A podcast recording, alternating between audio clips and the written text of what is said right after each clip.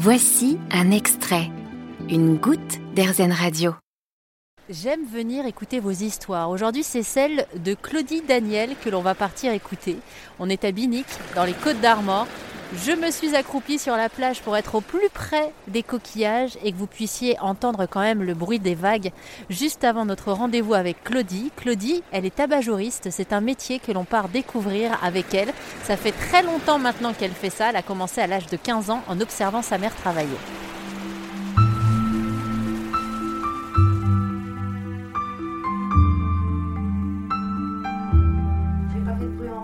Ah non, c'est parfait. Vous êtes allé vous chercher votre petit café là Ah, indispensable, indispensable.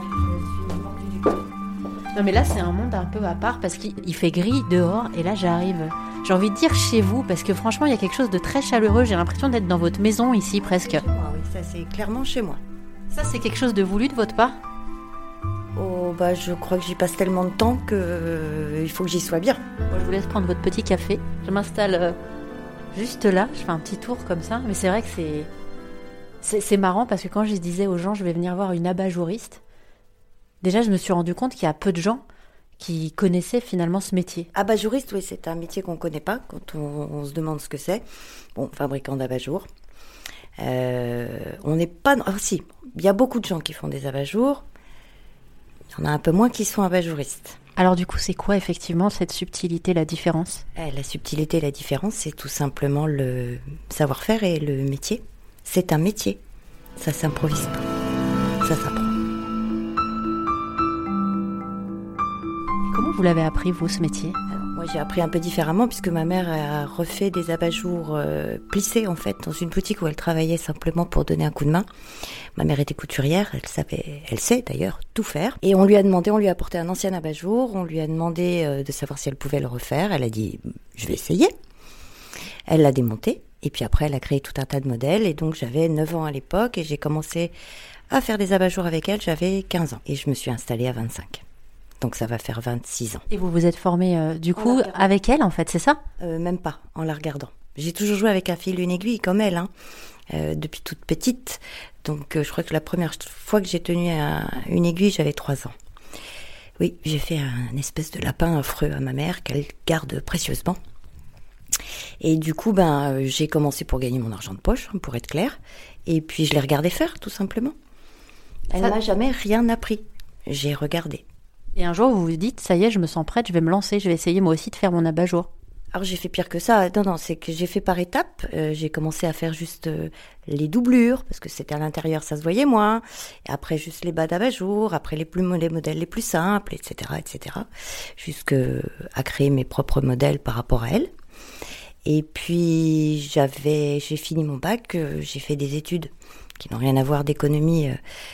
Oui, c'était juste pour pouvoir euh, savoir lire un bilan, ne serait-ce que ça, voilà, pour tenir une boutique. Et puis, euh, au bout de deux ans, euh, j'ai bon, j'ai eu mon doc, j'ai arrêté. J'ai fini par, euh, par faire quelques petits travaux euh, euh, par-ci par-là, des travaux inintéressants à souhait, jusqu'au jour où j'ai avoir l'âge de, de, de pouvoir ouvrir sa boutique. quoi. Parce qu'à 25 ans, j'en paraissais 18. Donc, il fallait quand même qu'on me prenne un tout petit peu au sérieux. Donc, à 25 ans, j'ai ouvert mon magasin, le premier. Bon, je vous laisse finir votre petit café et vous les buvez froid les cafés? Oui, ça me dérange pas. C'est vrai? Parce qu'en fait, moi, ce que j'aimerais que vous puissiez nous expliquer pour RZN Radio, c'est comment on, on- on fabrique, quelles sont les étapes de fabrication euh, d'un abat-jour. Là, je vois derrière vous, en fait, euh, alors je sais même pas comment on appelle ça en couture, mais il y a plein de tissus euh, Ça, différents. Alors ça c'est, ouais, je vous expliquerai après, mais euh, la première chose quand on fait un abat-jour sur mesure, il faut choisir la taille. Donc là pour ça j'ai des patrons un petit peu plus euh, dans la pièce à côté. J'ai 250 patrons. Après j'ai un carcassier sans qui je ne suis rien, qui fait les, les, les carcasses d'abat-jour sur mesure. Une fois qu'on a choisi le- la taille, on choisit le modèle parce que c'est pas la même carcasse selon le modèle évidemment. Donc on choisit le modèle. Ma spécialité c'est du plissé. C'est-à-dire que c'est cousu sur la carcasse, euh, point par point, pli par pli, Comme celui que j'aperçois là. comme tous, tout ce que vous voyez là. Le modèle pas plissé, c'est ça, c'est du contre-collé, qui est, fait beaucoup plus. Il y a beaucoup de personnes qui savent le faire. Euh, donc ça, euh, une fois que ça c'est fait, euh, avec les clients, on choisit le modèle. Une fois que le modèle est choisi, là, on, peut voir quel tissu va s'adapter au modèle. Motif, pas motif. Voilà, selon le décor aussi, évidemment. Souvent, les gens m'emmènent à un coussin, une photo, enfin, du reste du décor, parce que la lumière va faire la, la liaison dans le décor. En fait, la lumière, c'est toujours ce qu'on fait en dernier dans un décor. C'est ce qui fait la liaison euh, de tout ce qui a été choisi. Les rideaux, les canapés, les tapis. euh, la lumière va faire le lien euh, entre tout. On peut, tout gâcher avec une mauvaise lumière et inversement. Donc, une fois que voilà, on a choisi, il y a un choix de tissu, il y a évidemment des choix de finition, il y a tout un tas de, de, de petites fantaisies qu'on peut ajouter ou pas. Et puis après, il n'y a plus qu'à faire. Donc, il me faut en général un fil, du fil, une paire de ciseaux, une aiguille et mes mains. À la main uniquement tout ce que vous faites rien à la machine. Il n'y a rien à faire à la machine de toute façon. C'est dingue. Est-ce que je pourrais voir justement toutes les choses? Ouais, J'en ai, euh, j'en ai une, euh, du boulot. Je vais vous montrer. Alors, là, je viens tout juste de me faire, au bout de trois ans à cette adresse, tout juste de me faire un- une table de, de travail, molletonnée, où je peux repasser mes tissus dessus, etc. Parce que c'est vrai que tenir le magasin, euh, c'est une chose. euh, la fabrication, elle se fait pas toute seule. Sur le bureau, c'était pas très pratique. Donc, j'ai mon atelier avec une très très grande table est chez moi. Euh, mais je suis un tout petit peu fatiguée de travailler jusqu'à 2 heures du matin, tous les jours. Donc au lieu d'attendre parfois le client, parce que je peux pas dire qu'on a des clients dans ce genre de commerce toutes les 5 minutes, hein, évidemment, et ben au lieu d'attendre, je je vais pouvoir au moins fabriquer et gagner un tout petit peu de. Parce que du coup, j'aimerais bien vous nous parler de, de votre travail que vous faites, enfin que vous faisiez jusqu'à maintenant, jusqu'à 2 heures du matin. Vous écoutez de la musique, vous êtes dans quelle ambiance? Juste dans le silence? Ah non, pas du tout. Euh, je suis du genre euh, euh, à avoir. Je, je, je ne, je n'aime pas le silence. J'ai horreur de ça. Je dors avec la télé, c'est pour vous dire. Donc c'est musique, c'est radio, c'est télé, c'est voilà, c'est il y a toujours un fond sonore. Alors que je ne regarde pas. Si c'est la télé, je la regarde pas.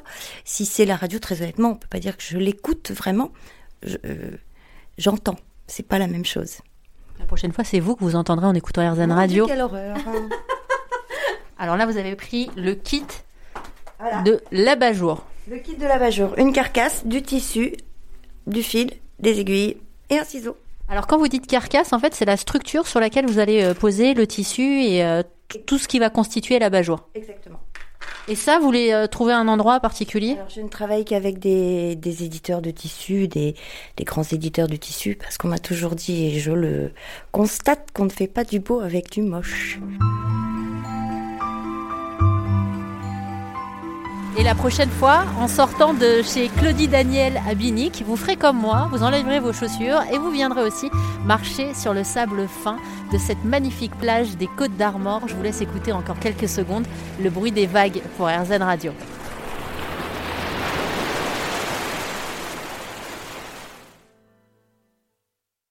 Vous avez aimé ce podcast Erzen Vous allez adorer Erzen Radio en direct. Pour nous écouter, téléchargez l'appli Erzen ou rendez-vous sur erzen.fr.